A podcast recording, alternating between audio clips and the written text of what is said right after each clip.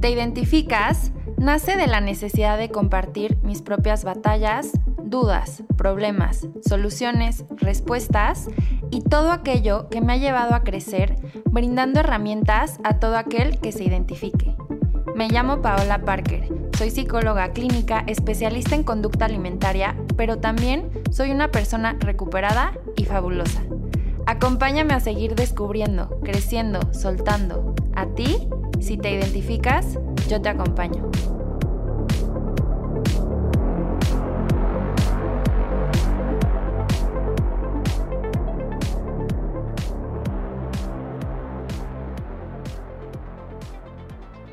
Bienvenidas y bienvenidos a este espacio que es para ti.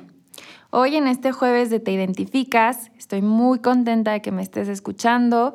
Ya se acercan fechas de Navidad, de mucho amor. A mí me encanta, la, bueno, la Navidad es mi época favorita. Me encanta eh, los arbolitos, las luces, pues este año estoy medio, estamos medio encerrados todos y por eso yo desde noviembre creo que en mi casa ya el arbolito, las luces, en donde tengo ahorita mi, pues mi consultorio entre comillas, porque estoy en, línea, pero yo adorné ya todo de Navidad con, con lucecitas, pues lo que se puede, ¿no? Por lo menos para mantener el espíritu navideño que me encanta. Y algo de lo que te quiero platicar es de esto, del amor que se siente en Navidad. Eh, el, espíritu de compartir, de mm, conectar. Y gran parte de este amor, pues no solo es con, con nosotros mismos, con la naturaleza, con el prójimo en general, pero mucho es en pareja. Entonces te quiero platicar, este año ha sido un año difícil, muchas parejas han estado en crisis, por el tema de la pandemia y entonces pues los roles empiezan a cambiar. Si teníamos una dinámica en los que tú te ibas a trabajar y yo me iba a trabajar y cada quien tenía su espacio y de la nada nos encierran y pues es un relajo, ¿no? Y ya no tenemos como este espacio en el que tú te ibas con tus amigos y yo con las mías y, ¿no? La convivencia cambia, eh, la rutina cambia y puede ser una oportunidad de crecimiento, pero también puede ser un, un momento de crisis. Entonces, hoy te quiero platicar y te quiero dar algunas herramientas sobre cómo identificar estos que se llaman los cuatro jinetes del apocalipsis, según John Gottman, y que son una serie de señales que te alertan cuando una relación de pareja casi inevitablemente terminará. Y qué chistoso que te hablo de esto, eh, eh, pues empezando, ¿no? Como que la Navidad es época de amor y todo, ¿no? Pero creo que es muy importante también aprender cuándo es necesario soltar y cuándo es necesario dejar ir y cuándo el amor deja de ser amor y empieza a ser algo que me está haciendo daño. Por eso te quiero compartir, eh, pues esto, quiero compartir esto contigo. La primera señal que vamos a ver en estos cuatro jinetes del apocalipsis, que son estas señales que nos alertan cuando una relación pues va a acabar inevitablemente, no necesariamente, pero pues probablemente va para allá, son las críticas destructivas. ¿Qué son las críticas destructivas? Bueno, incluye etiquetas, descalificaciones, eh, buscan generar culpa y malestar. ¿Qué son las etiquetas? Si yo a mi pareja le estoy diciendo es que tú eres un flojo o es que tú no sabes hacer nada, es que todo el día estás ahí Em, fodongo, ni te bañas, es que no. O sea, estas etiquetas, más que un prejuicio, es yo no te bajo de flojo, no te bajo de menso, no te bajo de eh, no, no sabes resolver, no, o sea, y que te he hablado ya de las etiquetas, de cuando nosotros mismos nos ponemos estas etiquetas y es muy complicado salir de ese lugar. Cuando etiquetas algo, es muy difícil verlo como, como una totalidad, ver todo su potencial, porque entonces yo nada más estoy viendo que es un flojo, nada más estoy viendo que es un borracho y estoy dejando de ver todo lo que eres también, a pesar de eso. Y en las parejas es muy, muy complicado. Eh, porque entonces te estoy reduciendo, o sea, te estoy, estoy minimizando tu, tu existencia y te estoy poniendo la etiqueta de eres esto nada más y entonces dejo de ver todo lo otro que sí haces. y, bueno, además de ofensivo, es muy desgastante. Las descalificaciones, esto es muy común y a veces ni siquiera las identificamos. O sea, a veces es tan común descalificar a nuestra pareja que ni siquiera nos damos cuenta que nos están descalificando. Y lo hacemos muchas veces de manera automática y de manera inconsciente, en, dentro de la rutina en la pareja, dentro de los hábitos en la pareja. Entonces también ya yo ya doy por hecho, o sea, yo ya, doy por hecho que tú vas a llegar y vas a, mm, no sé, vas a proveer o vas a cocinar o vas a limpiar. Y entonces es como, ah, no, pero, pues, o sea, cocina bien mi hermana, que es chef, o sea, tú, ese huevito, pues no, o sea, o sea y entonces híjole, descalificamos a la pareja, descalificamos a esa persona que queremos, que en teoría estamos eligiendo compartir, porque nadie nos obliga a estar en pareja. Y es muy complicado porque mm, muchas veces nos descalificamos a nosotros mismos también. Entonces es, o sea, quiero invitarte a que empieces a poner atención que estas actitudes que tengo con mi pareja las tengo conmigo mismo también, porque cómo voy a ser capaz de cambiar allá afuera o con el otro si no, soy, si no soy primero consciente de hacerlo conmigo mismo, conmigo misma. Y bueno, también el, el, estas descalificaciones o estas etiquetas generan culpa y malestar. Entonces, híjole, me siento culpable y empiezan estos pensamientos de no soy suficiente y obviamente pues entra también tal vez un miedo al rechazo un miedo al abandono y nos activan todas nuestras carencias y todas nuestras inseguridades, que por eso es súper importante que trabajemos en nosotros mismos primero antes o durante que estamos en pareja, pero bueno, siempre es importante. Las parejas son un espejo y nos van a proyectar muchas cosas eh, y es una oportunidad para aprender, yo así lo veo. Entonces, las críticas destructivas que incluyen etiquetas, descalificaciones y que generan, buscan generar culpa y malestar. Primer jinete del apocalipsis. Segundo, la actitud defensiva. Y este es súper común. Implica no aceptar una queja y contestar a la defensiva contraatacando. Aquí lo que se busca es culpabilizar al otro y hacerlo responsable por el conflicto. Y difícilmente se van a lograr acuerdos. En algún episodio, hace, mm, eh, el episodio hace, bueno, hace unos cuantos episodios, en el de Mi amor que tienes nada, te doy algunas herramientas sobre cómo evitar esto, porque cuando nos quejamos de algo que, a ver, es súper común tener quejas, es súper normal que algo no te parezca, o sea, somos seres humanos, no somos seres perfectos, va a haber desacuerdos en la pareja, las personas no son igual a nosotros, no piensan igual y no sienten igual que nosotros, entonces es súper común que haya desacuerdos, perfecto. Pero ¿qué pasa si yo en vez de pedirle a mi pareja, de expresarle a mi pareja, oye, estoy sintiendo esto, cuando tú haces esto, a mí me genera esto, y simplemente lo ataco con, es que tú eres un cochino y siempre dejas los calcetines en el piso. O sea, de entrada, uno ya le puse la etiqueta, eres un cochino. Y, y juicio. Y dos, ya lo estoy atacando.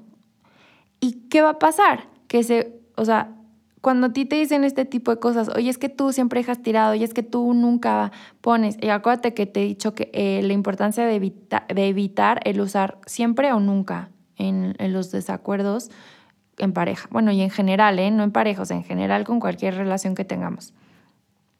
Que entonces el otro, la otra persona, va a reaccionar, oye, no, o sea, cochina tú que dejas todos los platos ahí en el lavabo ¿no? O sea, porque cuando alguien nos ataca, nuestra reacción primitiva, eh, involuntaria, así, instintiva, es ponernos a la defensiva.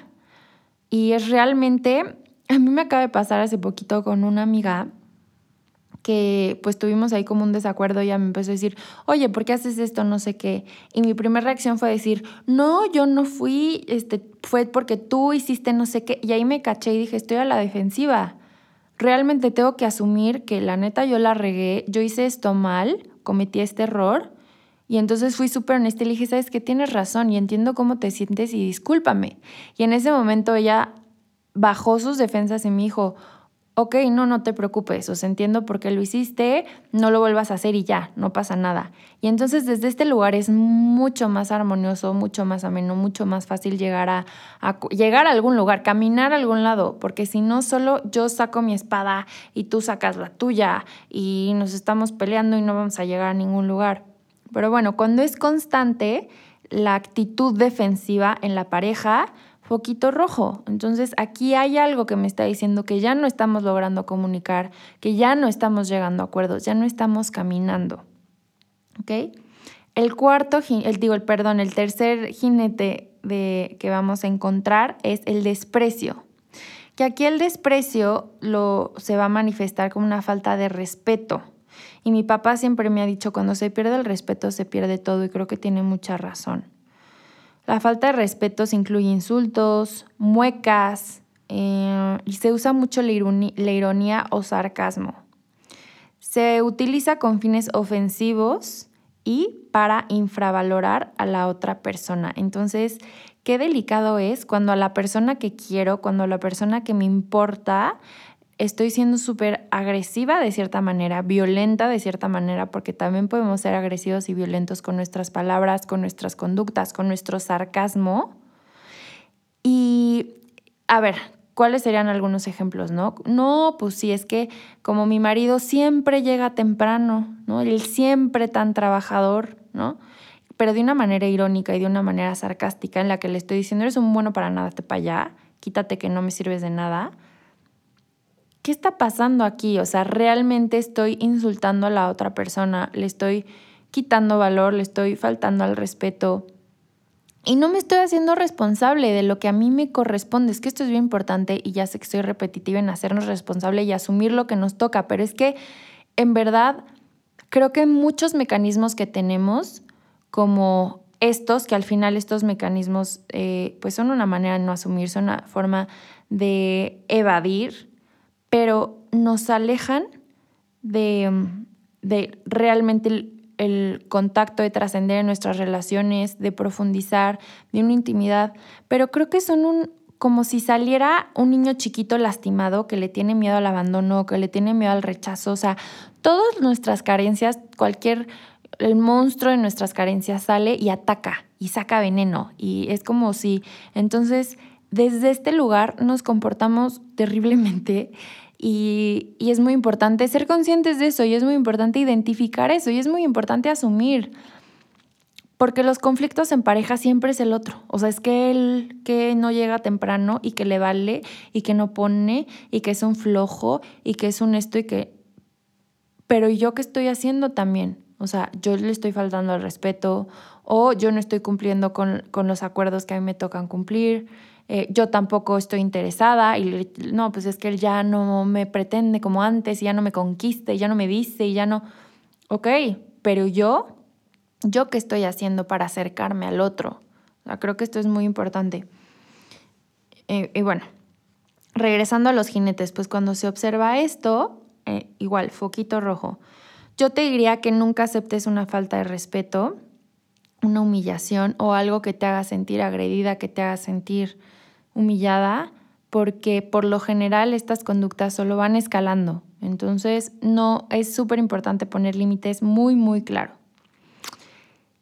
Y eh, bueno, el encierro o actitud evasiva, que es el cuarto y último jinete que podemos encontrar, jinete del apocalipsis, eh, que es em, con actitud evasiva en una situación conflictiva. Aquí supone dar muestra de diferencia, de indiferencia, perdón, a la otra persona que está planteando la queja.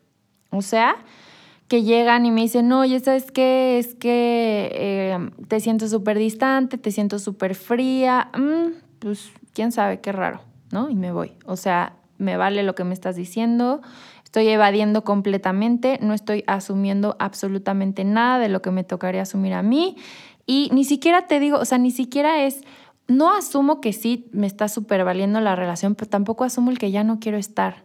Y eso es bien importante. Yo creo que por eso hay muchas infidelidades que se dan en las relaciones y que le echamos la culpa al otro. Es que me dejó de pelar y entonces yo me sentía sola y por eso llegó esta persona y me hizo sentir bien y me fui. O sea, sí, pero tú no asumiste que ya no querías estar.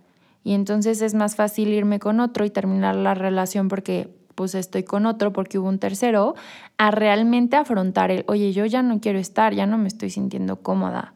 Oye, creo que es más fácil dejarnos ir. Estas no son las únicas señales de que tu relación de pareja no va bien, pero creo que lo más importante en una relación es decidir compartir con alguien que te sume y que te ayude a ser la mejor versión de ti. El amor no duele y si duele, no es amor. Identifica si puedes ver alguno de estos cuatro jinetes en tu relación.